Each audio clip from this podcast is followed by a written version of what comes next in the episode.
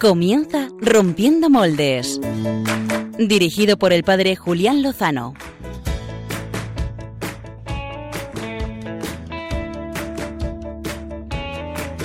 Muy buenas noches, bienvenidos al 1 de noviembre. ¡Vivan los santos! ¡Vivan! Y vivan los difuntos. Los difuntos también queremos que vivan, eh, vivan en el, en el que viven. Eh, de las calabazas paso a dedicarle un rato de este pedazo de programa a las cosas estas. Lo nuestro es otro estilo, es otra propuesta. Nosotros lo pasamos en grande, si quieren quédense con nosotros y lo comprobarán en los próximos 55 minutos, pero lo pasamos en grande en la verdad, en la luz, en el bien y en la belleza.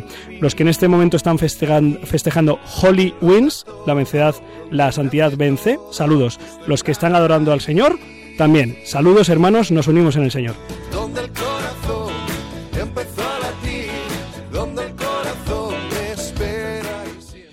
Es una semana para pedir por España, por todos los españoles de todas las regiones, por la convivencia, por el respeto a las normas de, la, de convivencia. No sé si recuerdan, hace tres años largos, el primer programa de Rompiendo Moldes eh, fue precisamente sobre el espíritu independentista y lo que había causado la Iglesia que peregrina en Cataluña. Seguimos teniendo esta intención en el corazón, que el Señor de luz y de ilumine a nuestros dirigentes para que obren el bien, el bien común.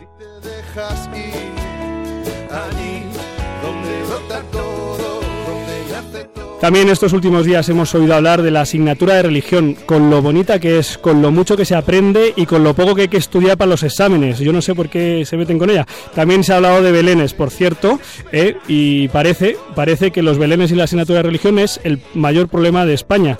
Eh, seguramente vayan por otro lado los tiros. Vamos a, a, ver si nuestros representantes políticos se dan cuenta y se centran en lo importante. Y de lo importante queremos hablar hoy. Hoy queremos hablar de, de la familia. Eh, lo vamos a poner eh, en manos de, de, alguien que sabe, que conoce mucho, que vive mucho la vocación al matrimonio y a la familia. Se trata de María Álvarez de las Asturias. Es una de las mujeres que más sabe del matrimonio y de la familia en España. Por lo menos es una de las que más sabe de las que yo conozco. ¿eh? Y vamos a hablar del sínodo, todo lo que hablemos del sínodo para clarificarlo y para vivirlo eh, será poco.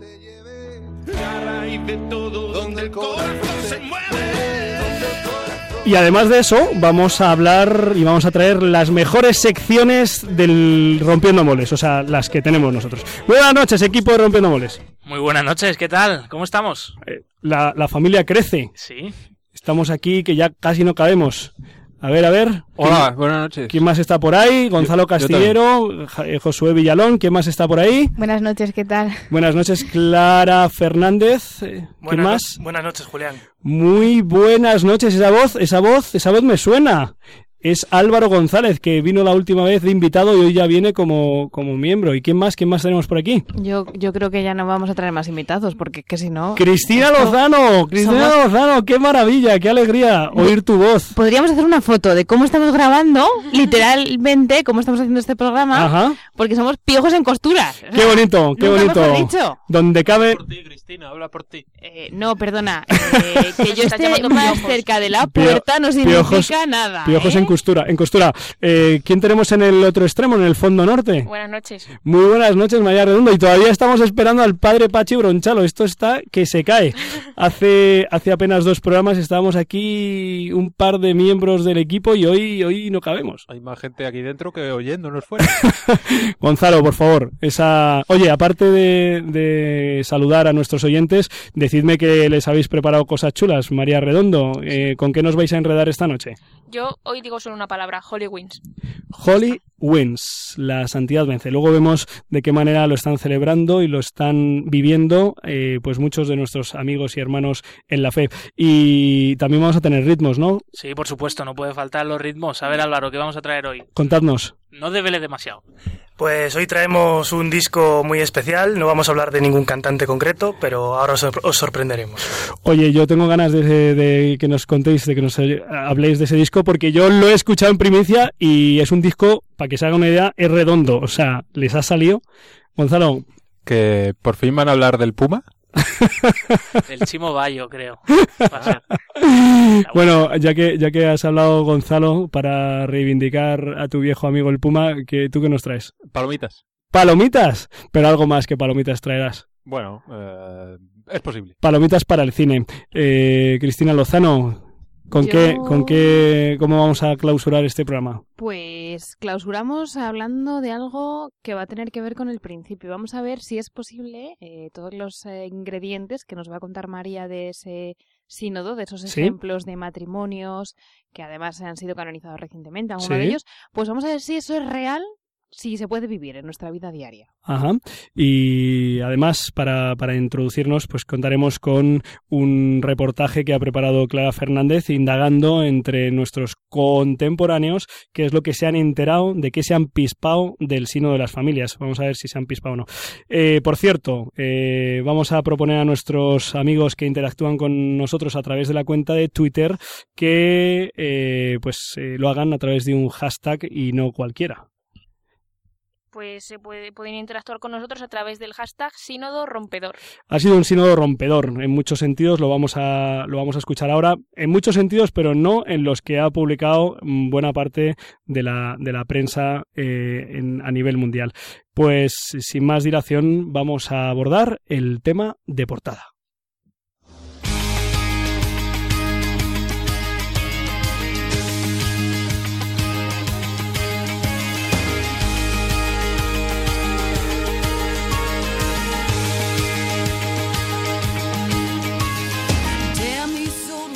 Vamos a escuchar, vamos a ir a entrevistar a alguien que conoce y muy bien eh, lo que se ha vivido en el sínodo, pero antes queremos saber, de la mano de Clara Fernández, eh, pues qué es lo que les ha llegado a muchos de nuestros eh, pues vecinos y amigos, eh, conciudadanos, sobre el sínodo. Clara, te escuchamos. Pues sí, Julián. Como sabéis, del 4 al 25 de octubre se celebró el Sínodo Extraordinario de los Obispos sobre la Familia. El objetivo era transmitir un mensaje de esperanza para aquellos jóvenes que se deciden a formar una familia y para ayudar especialmente a los más jóvenes a encontrar luz en este camino, pues que muchas veces se hace difícil. Y entre los 94 puntos que contiene el documento ha habido propuestas variadas, pero se ha hecho especial hincapié en el drama del divorcio o el fracaso matrimonial, para lo cual se necesita de una preparación previa. Por este motivo se han revisado temas como la vida en pareja antes del matrimonio, la educación sexual en el ámbito familiar, entre otras cuestiones. Así que, con motivo del sínodo de la familia, Rompiendo Moldes ha salido a la calle para conocer las opiniones que se tienen sobre todas estas cuestiones. Algunos afirman no haber seguido el sínodo y hay quien desconoce las propuestas del Santo Padre, pero todos coinciden en que el concepto de familia tradicional está atravesando momentos de crisis porque la sociedad en la que vivimos parece que ayuda a fomentar esa tendencia planteando innumerables desafíos. Lo escuchamos. Todavía no he tenido tiempo de leer nada acerca del sínodo, sí que sé que se ha celebrado y ha terminado, que mucha gente estaba expectante para ver qué, qué se decía en este sínodo sobre, sobre la comunión de los divorciados, entre otros temas, ¿no? Pero yo creo que este sínodo lo que quería tratar era sobre todo la vocación y la misión de la familia en la iglesia, que, que es la, la vocación a la que está llamada, ¿no? Que es ese anuncio de Cristo en la vida cotidiana, en la realidad de cada uno de sus miembros. Yo personalmente creo que la familia es una cosa que se está banalizando mucho en la sociedad de hoy en día y que se están perdiendo muchos valores que, que tiene y que realmente aporta. Y yo creo que va a suponer un gran impulso y va a suponer eso, que se va a volver a ver a la familia como realmente es, que es como el centro de, no de nuestra vida, ¿no? Pero sí que un centro muy importante en nosotros. Como se defendió en el sínodo, la familia es la la célula primera y vital de la sociedad y, por tanto, es necesario tener presente siempre la opinión de la Iglesia para que a la hora de decidir formar una familia seamos santos y así descubrir la belleza del matrimonio y del noviazgo. Bueno, estos días hemos oído hablar mucho del sínodo de la familia y yo creo que es muy importante porque la familia sale muy fortalecida. Se ha reivindicado pues la importancia del vínculo familiar, de que la familia es la célula de nuestra sociedad. Se ha hablado mucho de la importancia del matrimonio, de la responsabilidad de cuidar a los hijos y no solamente eso, sino que también se han fijado pues los diferentes retos que va a tener que enfrentar la familia en nuestra sociedad. Conocer las propuestas de la Iglesia sobre la familia es necesario para todos. Para las personas que llevan una vida de fe, ayuda a clarificar ciertos contenidos y, sin embargo, a otros que no tengan todavía encaminada su vocación, les puede servir como ayuda para orientarse. Escuchamos la opinión de la calle.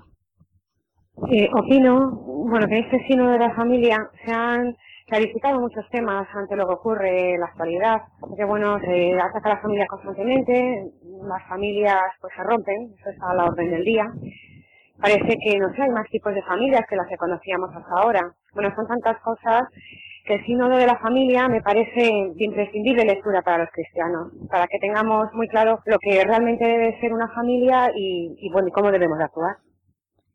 La opinión que se mantiene sobre el sínodo es que es una potente herramienta que sirve de gran ayuda para las familias. Para mí el sínodo, bueno, no sé mucho, pero me han dicho que es una gran defensa para las familias y para mí las familias es muy importante porque es tu fuerza, o sea, es lo, en lo que te va, en lo que te apoyas para tu desarrollo. Y como conclusión a todas estas opiniones, hago referencia a una de las frases que se pronunciaron en el sínodo, que dice que la decisión de vivir juntos es signo de una relación que quiere realmente orientarse a una perspectiva de estabilidad.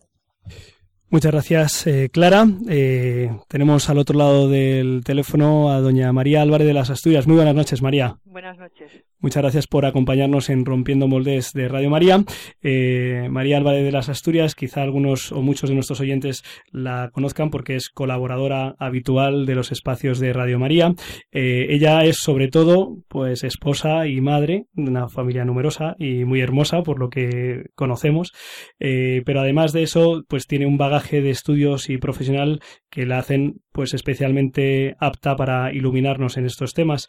es defensora del vínculo en el Tribunal Eclesiástico de Madrid desde hace ya 17 años y dirige el Instituto de Orientación Coincidir desde hace eh, cuatro años. Es licenciada en Derecho Civil y en Derecho Canónico por la Universidad de Comillas y es máster en Matrimonio y Familia por la Universidad de Navarra, además de monitora de Educación Afectivo y Sexual. Toma ya, María. no está mal. Bueno, pues sí, muchas gracias. Eh, María, eh, vamos a, por el documento. Eh, dicen los informadores, los comunicadores ingleses, que los hechos son sagrados y las interpretaciones son libres. A mí no me termina de convencer del todo esa afirmación porque me parece que las interpretaciones, las valoraciones, hay que hacerlas a partir de los documentos objetivos. Ha habido muchas interpretaciones en estos días y por eso queríamos seguir arrojando luz sobre el documento oficial que han aprobado los obispos de la Iglesia. Por eso mm, queríamos ir haciendo un repaso contigo de la relación del documento que fue aprobado por cierto, todos los puntos aprobados por más de dos tercios de los obispos presentes. Eh, uno de los capítulos más importantes, sin duda, en este sínodo ha sido cómo acompañar y cómo preparar el matrimonio, el acompañamiento de los novios y también no solo de los novios, sino de los recién casados en sus primeros años después del matrimonio. Eh, ¿Cómo propone eh, la relación realizar este, esta preparación y este acompañamiento? Bueno, es un punto muy interesante porque se habla de la preparación al matrimonio, eh, pero no solamente de los cursos prematrimoniales, sino que se habla de la preparación al matrimonio ya desde la educación para el amor en la familia. Es decir, hay que establecer una pastoral de preparación al matrimonio que sirva, que sirva de preparación a la vocación al amor a la que uno se ha llamado ya desde la infancia. Entonces, eh, se pide un, acompañamiento especial en los momentos de preparación ya cercanísima y de, curso prematrimonial y de atención a los novios y de preparación de la ceremonia de la boda, que también es muy importante, como señala el documento, pero se habla a lo largo de todo el documento de la, de la importancia de la formación afectiva, de la formación para el amor y de los peligros que acarrea eh, una deficiente formación afectiva, ¿no? Eh, me comentaba un buen amigo católico, periodista, esposo y padre él, y me decía, oye, pero esto, esto que ahora mismo en la práctica, en nuestras comunidades, movimientos, sobre todo en las parroquias, que es lo que más conozco, pues eh, está sobre todo concretado en ese famoso cursio prematrimonial, que a veces es un fin de semana, a veces son unas sesiones a lo largo de, de, la semana de los días laborables, en algunas ocasiones es un poquito más largo y puede incluir alguna sesión a, lo largo de un mes o dos meses. Eh, ¿quién, ¿Quién está capacitado en, en, nuestras, en nuestra iglesia eh, ¿quién recomienda un poco el, la relación del sínodo que realice esta, esta formación? Y él, que además tiene ascendientes catalanes, me decía, bueno, ¿y quién va a pagar esto? Pero bueno, eso no sé si es tan importante. Pues mira, eh, lo que se pide a lo largo de la relación es eh, una formación específica de agentes de pastoral familiar, hacen referencia expresa a sacerdotes, pero también a laicos especializados, eh, preparados para ser, dice el texto, apóstoles de la familia en relación con los sacerdotes. Entonces, creo que lo que hay que hacer es primero formar a los formadores, es decir, establecer una formación muy, muy fuerte y sobre matrimonio y familia y que estos sacerdotes y laicos especializados en la atención al, matrimonio y a la familia sean a su vez los que después puedan establecer estos programas de formación y este acompañamiento que se requiere desde pues desde la adolescencia hasta hasta el final de la vida matrimonial y familiar, ¿no? Entonces, concretamente, los contenidos que hay que dar a estos cursos prematrimoniales los padres no los dan, porque eso depende, es decir, las conclusiones son para la Iglesia Universal y la realidad de cada una de las iglesias es distinta, ¿no? Pero sin duda que hay que bajarlo al terreno y yo creo que hay que empezar por la formación de estos agentes de pastoral que pide, que pide la relación. Eh, María, eh, buenas noches, soy Gonzalo Castillero. En temas de eh, formación afectiva sexual, todo el tema de eh, conocimiento de métodos eh, naturales eh, de paternidad responsable, ¿qué se ha planteado en el, en el sínodo? Pues lo que se plantea es mm, volver a recordar lo que ya estableció Gaudium et Spes y Humane Vitae. Es decir, no hay novedades. La novedad, si quieres, es que frente a lo que a lo que el mundo contemporáneo niega como posibilidad, que es poder vivir una paternidad responsable como, como ofrece la Iglesia, los padres sinodales nos recuerdan que no solamente eso es posible, sino que es la mejor forma de vivir el amor matrimonial y la paternidad responsable. Entonces, eh, ¿qué se pide a los cursos de formación para el amor y de la educación afectiva que sean conformes a la antropología cristiana?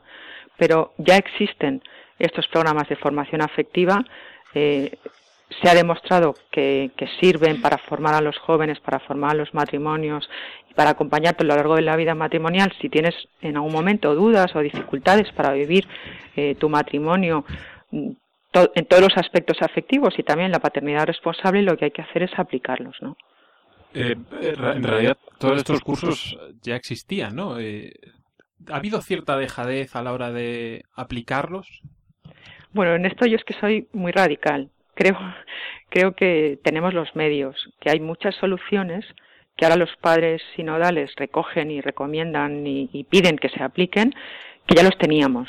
O sea, yo creo que lo que se nos exige ahora a todos, porque iglesia somos todos, es que nos pongamos manos a la obra, que ya, que ya no tenemos excusas para poner en marcha una nueva pastoral familiar que, que, tiene que mm, ser, eh, o sea, en, relación con el resto de toda la pastoral, ¿no?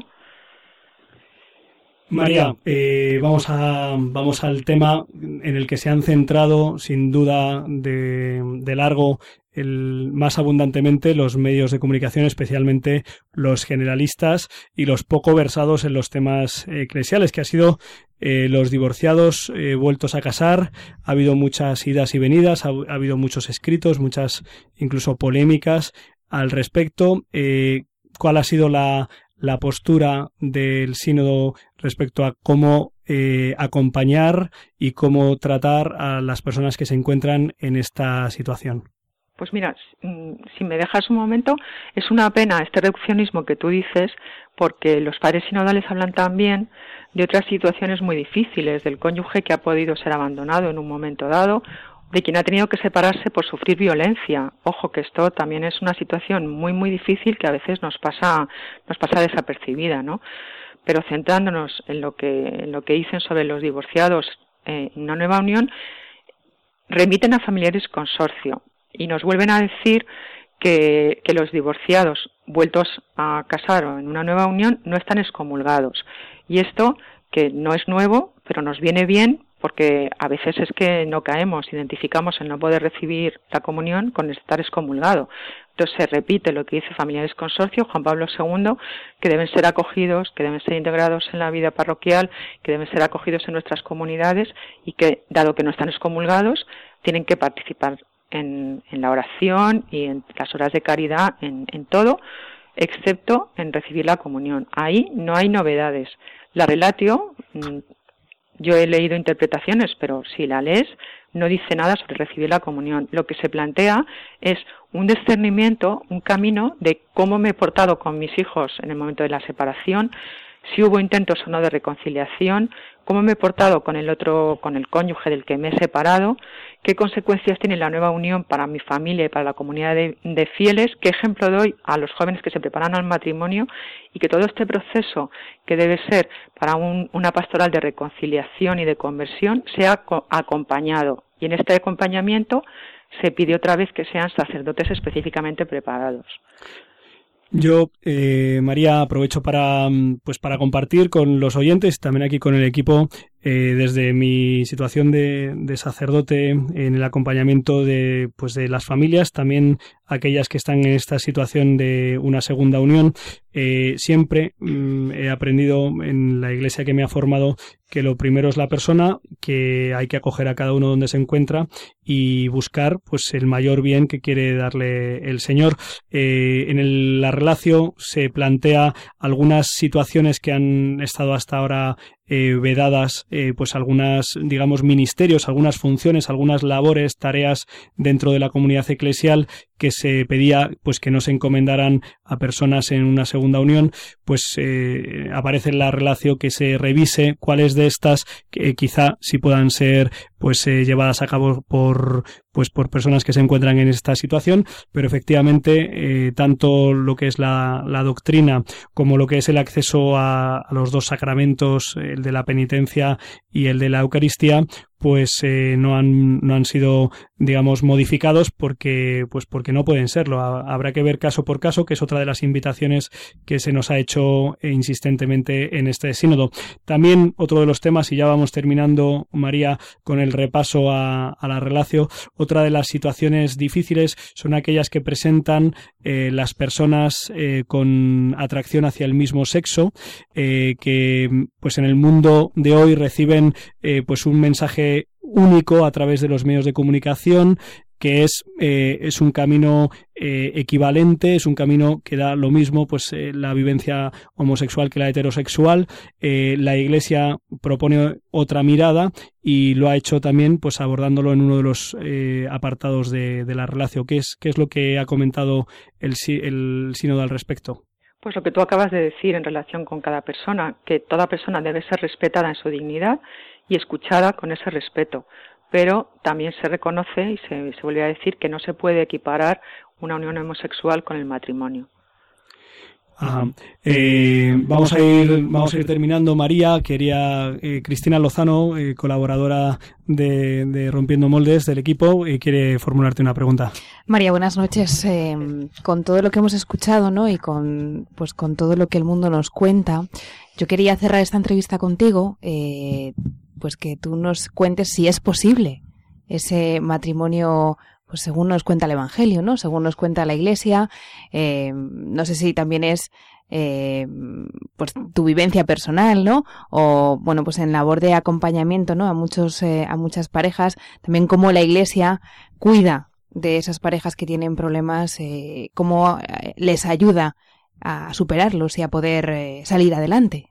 Sí, mira, la primera ayuda es el anuncio, es decir, mm, nadie mm, contraerá un matrimonio como propone la Iglesia si no lo conocen. Entonces, la primera ayuda es el anuncio y los padres sinodales vuelven a decir y repiten, pero mm, tiene mucha importancia porque frente a lo que se nos anuncia en el resto del mensaje que transmite la sociedad, vuelven a decir que el matrimonio indisoluble, fiel y fecundo no solamente no es una utopía, sino que es algo real que se puede vivir y que es un don de Dios. Yo creo que esto que ha pasado un poco desapercibido por ciertas polémicas que ha habido es muy, muy importante. Es un mensaje de esperanza y decir, esto es real. Y ahora, si lo que nos os proponemos, que es vivir el amor conyugal de esta manera, porque es la mejor forma de, de vivirla, porque es la verdad, vamos a ayudaros. Entonces la Iglesia te ayuda haciéndose presente en tu vida. Y aquí esto es, esto es el reto, es decir, el reto es hacer verdad esta, esta ayuda y este acompañamiento, que cuando los jóvenes preguntan para discernir su vocación, encuentren este acompañamiento de la Iglesia y esta ayuda, que cuando los, los novios están preparándose para dar el paso al matrimonio, sepan y tengan la ayuda para discernir si realmente eso es lo que quieren o si quieren otra cosa porque no necesariamente un noviazgo tiene que acabar en matrimonio, y que después en el matrimonio haya esa ayuda para detectar si una dificultad es pues normal y fácilmente superable o si necesita una ayuda especializada. Esto ya se está haciendo. De hecho, la orientación familiar funciona y funciona muy bien. En muchas diócesis hay una implicación grande. Pero es verdad que hace falta eh, una respuesta más concreta. Yo creo que hace falta una red de, centros especializados, como pide la relación final, de personas especialmente preparadas para atender los casos más complicados. Y luego una red parroquial, que igual que tienes un despacho de, de Cáritas parroquial, tengas un despacho en el que X horas a la semana se atiendan a las, se atiendan a las familias para ayudarles en su día a día. María, eh, creo que hemos hecho un repaso sin duda por encima, pero sí centrado en los puntos, en algunos de los puntos fundamentales. Invitamos a todos nuestros oyentes a que puedan leer eh, la relación, también pues el mensaje que lanzó el Papa Francisco. Creemos sinceramente, como hemos propuesto en el hashtag de esta noche, eh, que ha sido un sínodo rompedor porque quiere romper esa tendencia de, de crisis de la familia, porque si la familia está en crisis, pues la humanidad eh, lo padece. Recomiendo también vivamente un artículo eh, publicado por el equipo de Hace Prensa. Eh, la familia no es el problema, la familia es la solución. me ha parecido muy iluminador y creo que pues nuestros oyentes se pueden hacer una idea cabal de cuál es la propuesta que sigue siendo la misma pero adaptada, adecuada y renovada a las circunstancias ciertamente difíciles que, vivimos. Eh, María Álvarez de las Asturias, adelante con esa defensa del vínculo, con esa vivencia del matrimonio y la familia, con esa ayuda a las parejas a que vivan la vocación y a que también pues puedan sanar las heridas. Eh, muchas gracias por acompañarnos, María. Gracias a vosotros. Un fuerte abrazo. Eh, este ha sido el repaso abuela pluma que hemos querido hacer esta noche aquí en Rompiendo Moldes. Eh, aprovechen para nutrirse y formarse e informarse desde las fuentes eh, eclesiales, porque de lo contrario leerán, oirán y verán cualquier cosa, porque el papel o el vídeo lo, lo sostiene, lo soporta todo. Vamos ahora a seguir rompiendo moldes y vamos a hacerlo de la mano de un profesional, no de cualquiera.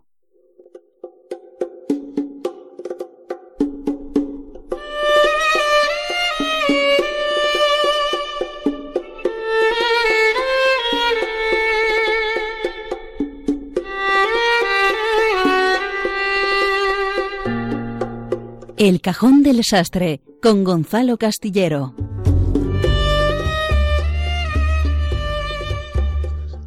¿Qué pasa, chavales? ¿Cómo vais? ¡Eh! Ya echaba yo de menos la amplitud y el frescor de este estudio.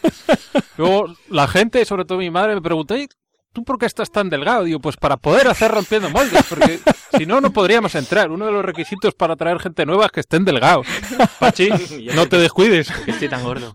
Eh, eh, puede ser el siguiente en caer. si ese es el requisito, hay que tener bastante cuidado. Pero bueno, vamos a lo que vamos, que luego me enredo con estas cosas y Cristina me mira mal. Eh, Josu, dame candela. ¿Qué hay que darle candela? Dale, dale ahí a un audio. ¿Quién mete los audios hoy? Ah, Dale, dale.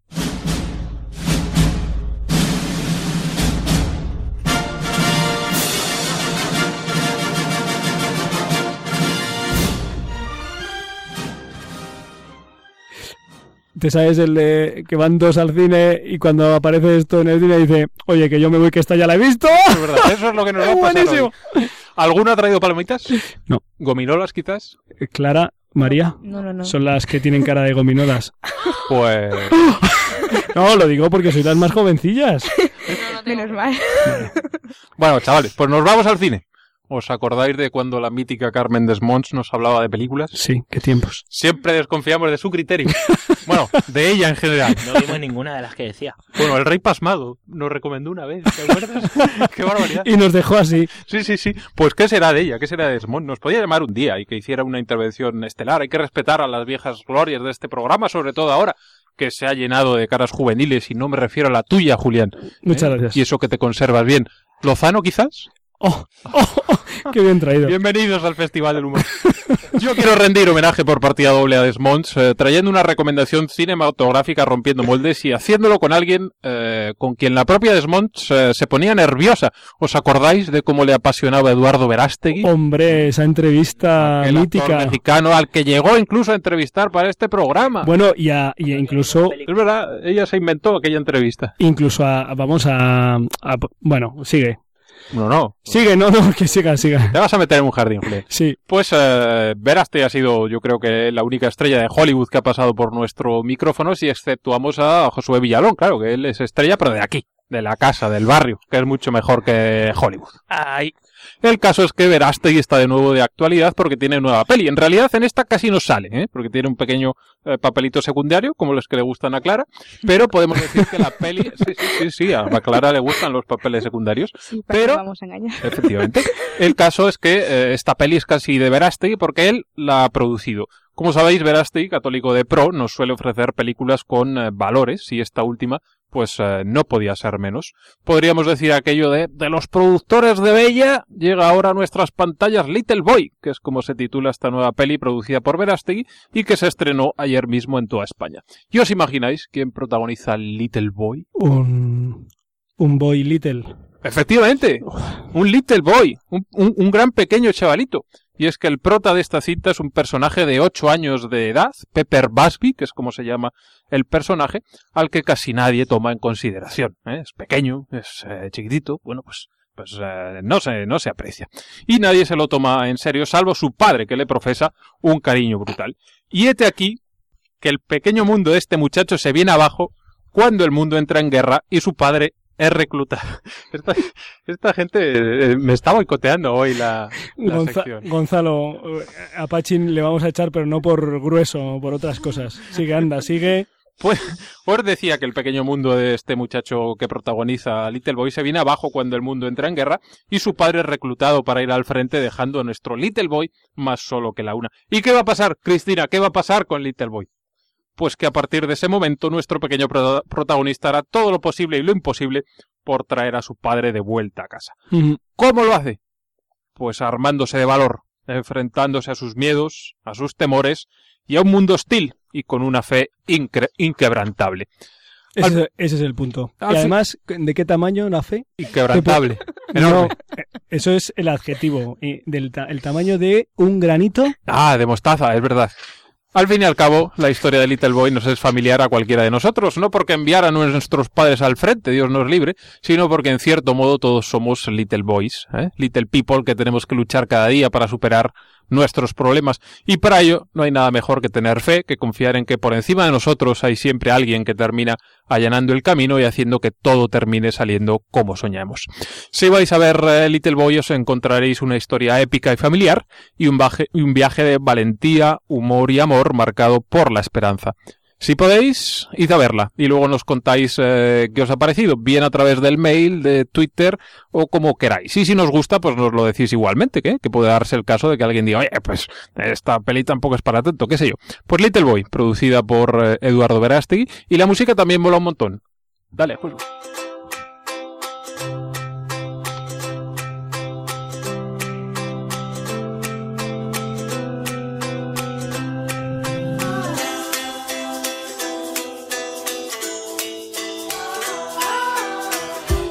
Pues eh, mola un montón y mola un montón la película. ¿eh? Yo la recomiendo de todas, todas. Me ha parecido un peliculón y además me ha parecido un peliculón que para el año de la misericordia eh, es, vamos, parece que nos lo, han hecho para esto. Así que todos los que nos estén escuchando y puedan ir a las salas de cine, que no lo duden, que se lleven a toda la familia porque van a disfrutar, van a reír, van a llorar. Uno no se cansa de ver, de ver a este pequeño personaje protagonista y, y además uno sale pues con ganas de- de- seguir, de seguir creciendo en la vida desde la fe.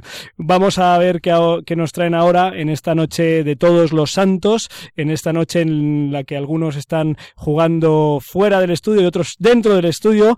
Vamos a ver en cómo nos enredan los que son profesionales de esto.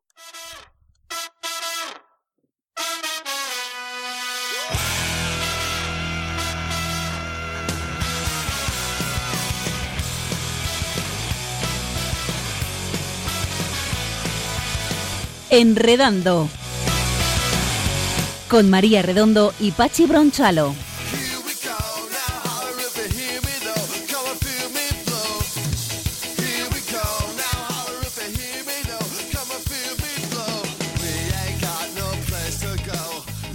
Buenas noches, ¿qué tal? Buenas noches. Seguimos aquí jugando en el estudio, ¿cómo estáis?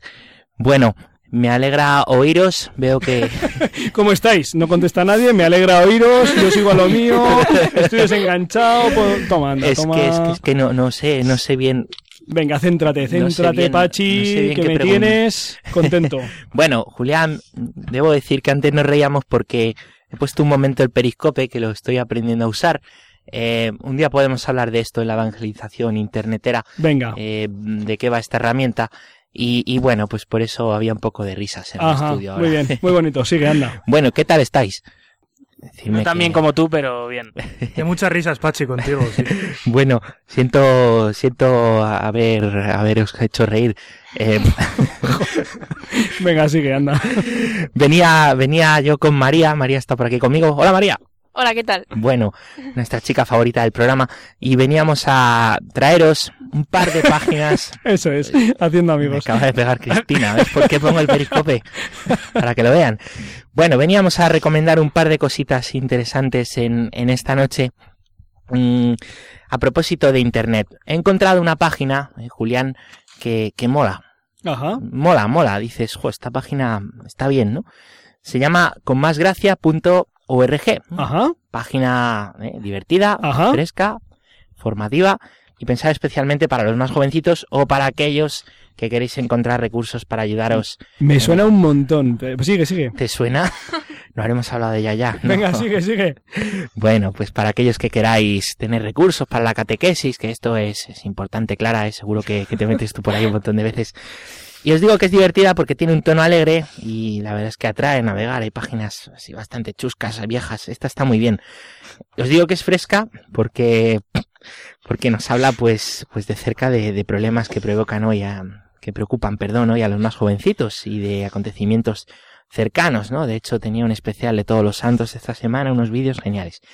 Y os digo que es formativa porque responde eh, y da enseñanzas muy buenas a interrogantes muy serios que, que nos planteamos y que se plantean nuestros chicos. Criterios muy buenos. Es una página ideada por José Luis, que es un diácono mexicano, con mucho celo por hacer lío. De hecho, él respondió a la llamada brasileña del Papa argentino Francisco, eh, pues a, a salir y, y hacer y enredar, que es lo nuestro. Y en esta página encontraréis historias de conversiones, testimonios de personajes famosos que son católicos, por ahí anda por ejemplo Verástegui, vídeos explicativos de la fe, eh, bastante chulos, sobre todo los que explican la fe con magia, por si queréis también poner a los niños, eh, y blogs y videoblogs para ayudarnos a conocer mejor a, a este Dios al que tanto queremos. ¿eh? Cuando, cuando Pachi dice con magia se está refiriendo a trucos salados, divertidos. Sí, buenos, no, Claro, no, Claro, es que esta noche hay que tener cuidado con estos Perdón, es verdad, es verdad. Yo me refiero a esto de toda la vida, que el, el mago, el, el conejo, la chistera. Muy chulo todo y muy bueno. Venga. y hablando de, de cosas chulas, María. Y buenas. Y buenas, María. Cuéntanos. Pues esta semana eh, yo os voy a venir a hablar de un hashtag que llevo viendo mm, durante, durante toda la semana y es el hashtag Hollywins. ¿Alguno sabe lo que es? ¿Os suena? Halloween seguro Sí, que sí. sí, sabemos lo que es. Pero Hollywins, Que los santos ganan. fenomenal. Vale, pues vamos a ver en qué consiste esto. Eh, cada vez es más frecuente que la noche de todos los santos nos encontremos por la calle a brujas, a vampiros y a todo tipo de personajes terroríficos que van por las casas pidiendo truco o trato o bien acuden a fiestas pues de lo más variopintas donde se reúnen con otros individuos que van ataviados de las, con las mismas pintas. Bueno, esto que poco tiene que ver con la fiesta que se, mm, que, se celebra, cada vez está más extendido en nuestra cultura y precisamente nosotros los cristianos, como no celebramos a los muertos, sino que celebramos a los vivos y que la santidad vence, eh, ha surgido esta ini- iniciativa de, de Halloween. Por ello, frente a Halloween, este año muchas parroquias se han sumado a esta iniciativa de Halloween y en ya son varias las diócesis de España como Getafe o Alcalá donde se van a llevar a cabo iniciativas alegres y divertidas en las que los niños y los no tan niños pueden unirse a celebrar esta fiesta y que no quede únicamente asociado a, la visita de los cementerios o a ponernos las botas comiendo buñuelos. En la parroquia de Julián en Cienpozuelos se van a desarrollar muchas actividades, ¿verdad, Julián? Pues eh, ayer lo pasamos eh, en grande, eh, pues festejando a los santos, haciendo una representación de San Benito Be- Be- Beni, copatrono de Cienpozuelos, fundador de las hospitalarias y enterrado allí mismo, aunque él está en el cielo. Y luego hicimos una merienda, hicimos un pasapalabra de santos, eh, fuimos a ver Little Boy, uf, en fin, planazo. Y Valdemoro tampoco se queda atrás en Hollywood, también te hemos hecho alguna cosa. Los ¿verdad, más, los más Hollywood, María. Mañana vendrán los niños eh, con sus disfraces de sus santos favoritos y a ver cuáles son los, los más chulos ahí para, para reconocerles y que nos cuenten sus vidas. Pues así es, iniciativas todas que son muy divertidas y que van en contra de lo que nos propone un poco el mundo. Y otras parroquias de la diócesis de Getafe, como la Inmaculada de Alcorcón, se va a hacer una misa con familias a la que pueden acudir niños y padres disfrazados de santos. eh, y, y todo, pues mm, mm, que os animéis. Clara, ¿es, es tu parroquia? ¿Tú de qué vas, Sí, a, ir disfra- parroquia, ¿tú sí. de qué vas a ir disfrazada? Mm, Yo creo que no me voy a disfrazar, pero bueno. Bueno, voy a ser un poco de Strangis. Unas alas. A ver, Bueno. a ver se me ocurre. Pues nada, de- deseamos que lo estén pasando muy bien. María. Y terminamos con el tuit del Papa. de El tuit del semana. Papa, que nos decía esta semana a todos los jóvenes que, que no tengan miedo a darlo todo, porque Cristo nunca defrauda. Esto, esto se lo ha copiado a San Juan Pablo II, ¿eh? Esto es muy fuerte. Esto, bueno, en realidad se lo ha copiado a Juan Pablo II, que se lo copió a Jesús de Nazaret. Qué grande. Pues eh, María Redondo, Pachi Bronchalo, gracias por enredarnos con estas iniciativas, con másgracia.org o punto .com. Punto .org. Y Holly Wins, que ahora mismo esta noche está eh, pues funcionando en Twitter, nos unimos a, a ello. Y ahora vamos a escuchar el, pues una novedad discográfica muy potente que nos traen nuestros amigos eh, musiqueros.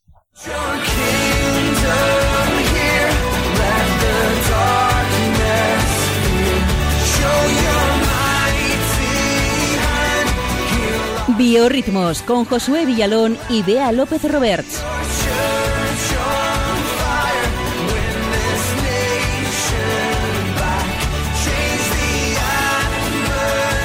Muy buenas compañeros, ¿qué tal? Un saludo. Josu. Oye, hacía unas semanas que no estaba por aquí y, jo, cuántas caras nuevas, ¿eh? Ya ves. bienvenidos, bienvenidos todos. Y bienvenido especialmente a mi compañero de sección, mi nuevo compañero, que vea López Roberts, aunque salía ahí en, en la careta, pues, pues ya ha pasado a mejor vida en la radio. En la radio es una, es una Hollywood más que no en la radio, pero me acompaña a partir de ahora Álvaro González. Bienvenido, compañero. Muchas gracias, Josué. Estoy aquí muy contento y muy acogido. Bueno, eh, ya me darás las gracias cuando lleves unos cuantos programas aquí, no sabes dónde te han metido, pero tú mismo. Venga, vamos allá con el biorritmos de hoy. Pues nos ponemos manos a la obra porque hoy tenemos una sección algo distinta. No nos centraremos en un solo artista, sino que venimos a presentaros un disco muy especial. Lo han preparado desde la Delegación de Enseñanza de la Diócesis de Getafe con motivo de la Gran Misión, que va a celebrar esta diócesis a partir del 8 de diciembre. De hecho, el disco se llama Misión 2.0 y cuenta con la colaboración de numerosos artistas como Migueli, Rogelio Cavado, La Voz del Desierto o David Santa Fe. Además, está hecho por profesores y alumnos de religión de colegios e institutos de la diócesis de Getafe. Algunos seguros que lo conoceréis, eh, especialmente aquí compañeros nuestros. Escuchamos ahora el primer tema de este trabajo, titulado Jesús, interpretado por Lucía Ranz. Es una canción fresca con tonos gospel, directa, que nos deja claro quién es el protagonista de este disco, Jesús. Jesús, lo hiciste todo por nosotros y en tus brazos quiero descansar. Jesús, quitaste los pecados. Jesús, sufriste solo por nosotros.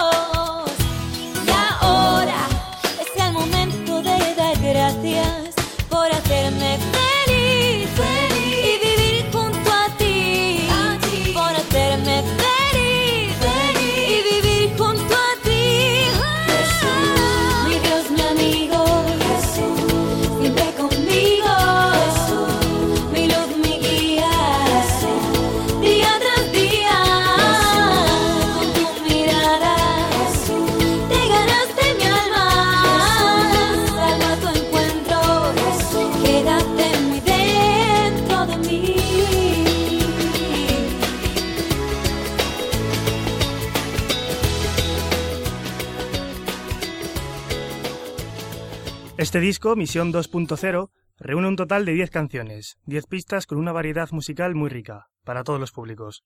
Y a mí en particular, pues me gustaría destacar la canción número 10, que está compuesta por un gran amigo que es más que un amigo, un hermano, que es Javier Hidalgo, que se titula Seréis mis testigos, y está interpretada por Katie Durán.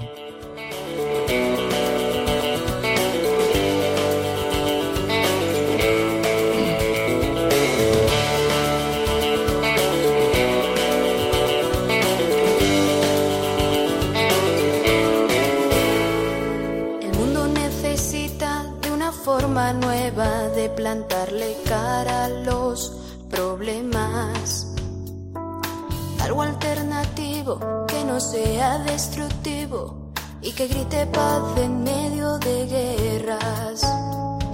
El mundo necesita de valientes que se entreguen, dando todo sin ninguna condición. Que regalen este mundo perdido en la incertidumbre una palabra de aliento que le llegue al corazón. Y pensando en lo alto nuestro Dios se sonrió y mirando a cada uno proclamó seréis mis testigos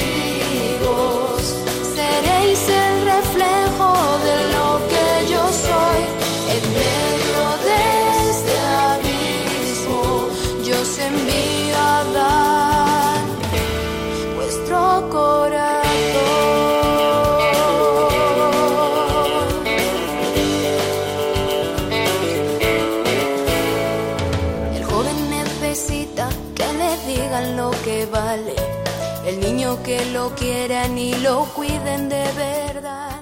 La letra de esta canción, Seréis mis testigos, del disco Misión 2.0, pues nos habla de una llamada a la evangelización. Nos invita a salir de ese mundo gris y falto de objetivos, llevando el mensaje de la alegría, de la caridad que, que encontramos en Cristo. Y, pues para eso somos nosotros también testigos.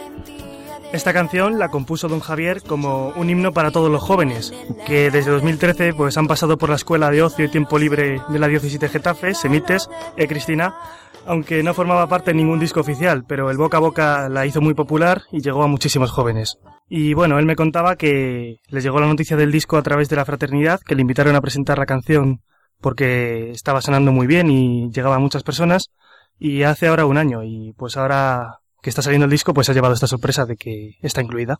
Y no queremos desvelar mucho más de este disco Misión 2.0, sí dejaros con ganas de más. Por cierto, que podéis haceros con él en la web www.ddegetafe.com repito, www.ddegetafe.com y así ayudáis pues a la delegación de enseñanza de la diócesis de Getafe y a esta gran misión diocesana. Esta es una forma única de hacer misión también, así que si lo regaláis a algún amigo o familiar, seguro que os va a encantar, que les va a encantar a ellos. Eh, nos despedimos con el tema ¿A quién buscáis?, en el que están, han colaborado el rapero católico Fred Sánchez y Dani de La Voz del Desierto. Es una canción que mezcla el rock con el rap, así que suena muy interesante.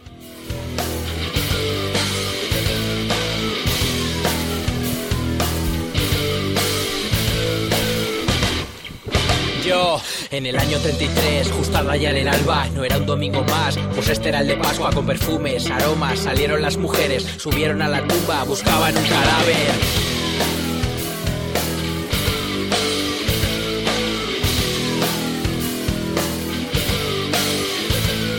Hablaban de camino, cómo pudo suceder que Jesús muriera en cruz, no podían entender. Llegaron al sepulcro, el ángel se presentó, sorprendidas se quedaron cuando él les preguntó: ¿A quién buscáis?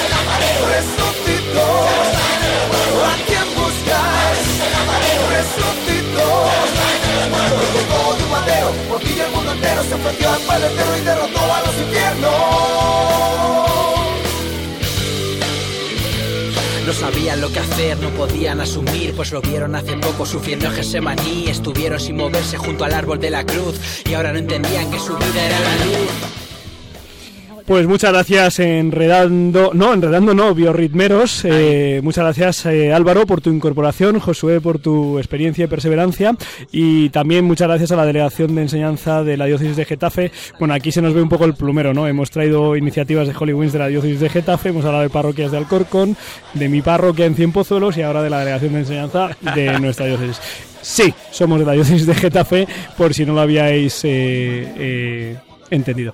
Eh, pues nada, vamos ahora a dar el broche final al programa, aunque aprovecho para decir que a finales de enero, eh, seguramente en Alcorcón o en alguno de los municipios del sur de Madrid, habrá una presentación de este disco con 10 que tiene 10 canciones y de las que hoy hemos puesto tres de ellas. Por cierto, no habéis puesto la baladita, la número 6, que es la que a mí más me gusta, pero es un gran regalo para las próximas Navidades. No nos llevamos comisión. Ahora sí, vamos a escuchar el broche con la voz, el tema de la semana.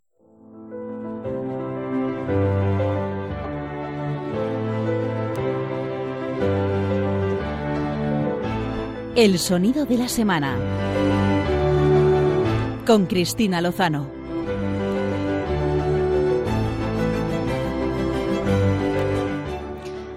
Bueno, ya estoy aquí. Em, yo estoy hoy al final, pero hoy iba, hoy lo mío iba muy cerca del tema. Yo, claro, es que ahora me han enseñado que en el email que me han dado con mi, con mi texto no estaba, pero bueno, no pasa nada porque ya lo he rescatado yo. Tenía para empezar una frase que dice, lo imposible solo tarda un poco más, porque es una frase que, bueno, podemos utilizar para nuestro día a día y eh, utilizaron pues eh, dos personas que traigo. Nos contaba antes eh, María Álvarez de las Asturias que es posible ese matrimonio y que, que hay que, que apoyar y ayudar a la gente, ¿no? Ayudar a los jóvenes y a los que no son tan jóvenes a, a conseguirlo. Y yo no sé, Josué es el único que hay aquí en este estudio que si se mira su mano derecha tiene un anillo de casado. Josué, ¿qué tal va? Uf, pues eh, se siente un peso importante en el dedo. ¿Pero es posible y es real? sí, por supuesto. Pero que solo, sí- sí es real. pero solo si Dios está en medio, ¿eh? Exacto. Bueno, pues eh, no son Josué y su mujer eh, los que traigo esta noche, pero son Fran y Francisca. ¿Quiénes son? Pues son un matrimonio con una historia, la verdad es que apasionante. Nos tenemos que, que echar un poquito la vista atrás, ¿no? Porque ellos se conocen en un baile, quien hoy no conoce a su pareja en un baile, así que esto ya no se lleva. Y en 1936 se casaron, o sea, que hace unos añitos. Eh, tuvieron tres hijos y todo, toda su vida cambia cuando un día Hitler llega al poder en Alemania y Fran comienza a observar que muchos de sus compañeros empiezan a apoyar este nuevo régimen y él se niega. Un día esto era común. Yo creo que alguno de nuestros oyentes va a decir, esto parece una historia. No, no, es que esto era muy común. Un día le llamaron a las filas del ejército y él, pues no aceptó. No quería matar a nadie por una ideología que consideraba que era totalmente aberrante y que iba en contra de la dignidad del ser humano. Y negarse a entrar a formar parte de este ejército implicaba la pena de muerte. Nadie le apoya su decisión excepto su mujer, es esto, Francisca, que está con él, eh, bueno, pues eh, en la salud y en la enfermedad, ¿no? Y, y- y siempre con, con su pareja. Ella comprende que para su marido matar a alguien era una propia destrucción, por eso decide, bueno, ya lo habían decidido, pero ahora más firmemente ser uno con él y le apoya en todas las ci- consecuencias. Y así fue como unos años más tarde Fran fue decapitado. Pero la historia mm, no podía tener así este final, porque durante el encarcelamiento, el matrimonio, se escribe cartas donde se puede ver reflejado pues esta relación, ¿no? Que hoy quiero acabar con ella y, ver y mostrar cómo, cómo era la correspondencia entre un matrimonio, un matrimonio pues donde el Señor estaba presente. Voy a leer alguna de las eh, cartas que se escribían. Dice, Fran, querida esposa, de, nu- de nuevo muchas gracias por todo tu amor, tu fidelidad y los sacrificios que has soportado por mí y por toda la familia, y por todos los sacrificios que tendrás que afrontar todavía por mi culpa. La dificultad más grande será que no deberás encolerizarte con ninguno de aquellos que ahora tal vez te ofenden. El amor lo exige. Busca la perfección más y más, y todo te será siempre más fácil. ¿Qué hacen nuestras pequeñas? Podrías enviármelas por correo de vez en cuando para pasar un poco de tiempo con ellas, decía Fran. Unos días antes de morir, Fran también escribía esto. Dice, a pesar del mucho trabajo que tienes, siempre intentas darle a tu esposo aquella alegría que tal vez no merezco. Estoy interesado en cada una de las palabras que me escribes. Querida esposa, hoy se cumplen siete años desde que nos prometimos amor y fidelidad ante Dios. Cuando miro hacia atrás, pienso que ocurrió algo milagroso. ¿Qué me importaría estar encerrado tras las rejas de una prisión cuando estoy seguro de que siempre puedo contar con tu amor y con tu fidelidad? Hoy es un nuevo marido el que te envía todo su amor. A los días después, como decíamos al principio, Fran fue asesinado y Francisca pudo despedirse de él antes de morir y escribió en el momento en el que le decapitaron ¿no? a su marido, siente como una sensación de amor y de unión. Ella además educó a sus hijas mostrándolas cómo se habían amado sus padres y enseñándoles que le apoyó en su decisión de no defraudar la voz de su conciencia para sus hijas y para su mujer él murió como un héroe, ¿no? Porque murió luchando por todos sus ideales verdaderos. Es verdad que en nuestro día a día, pues ahora no podemos decir que estamos en una guerra, ¿no? No tenemos a dos potencias grandes enfrentándose, pero cuántos matrimonios hay, ¿no? Que en su vida laboral se enfrentan a, a- dar la valentía de ser cristianos y aunque ya hoy nos escriban cartas, pues podemos recordar esos mensajes que el marido a la mujer o el mujer, la mujer al marido se envían y, y les dan ánimo. Solo quería terminar con que esta historia yo la he rescatado de un blog, de un blog que animo a la gente a leer, porque cuenta historias muy bonitas y llenas de esperanza. Es Always More Continue. Eh, se ríen porque he mejorado eh, increíblemente mi pronunciación de inglés bueno ustedes pongan ese, esa dirección lo vamos a retuitear ahora también y seguro que pues reciben cosas bonitas Muchas gracias, eh, Cristina. Nos, nos tenemos que ir. Eh, ha sido un placer acompañarles estos eh, 55 minutos largos y nos vemos dentro de dos semanas, si Dios quiere, para seguir profundizando en la maravilla que hace Dios en nosotros cuando nos dejamos. Muchas gracias a todo el equipo, muchas gracias a Radio María, muchas gracias a la Virgen.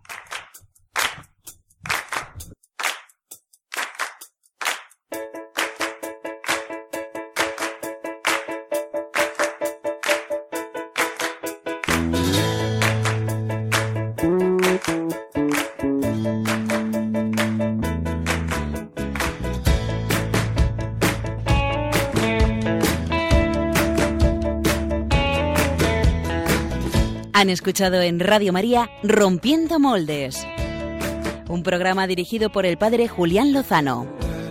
Donde estén tus sueños, donde tus anhelos se ponen al sol. Déjame estar donde tantas veces piensas que no puedes, tal vez pueda yo. Déjame que sea yo tu fortaleza.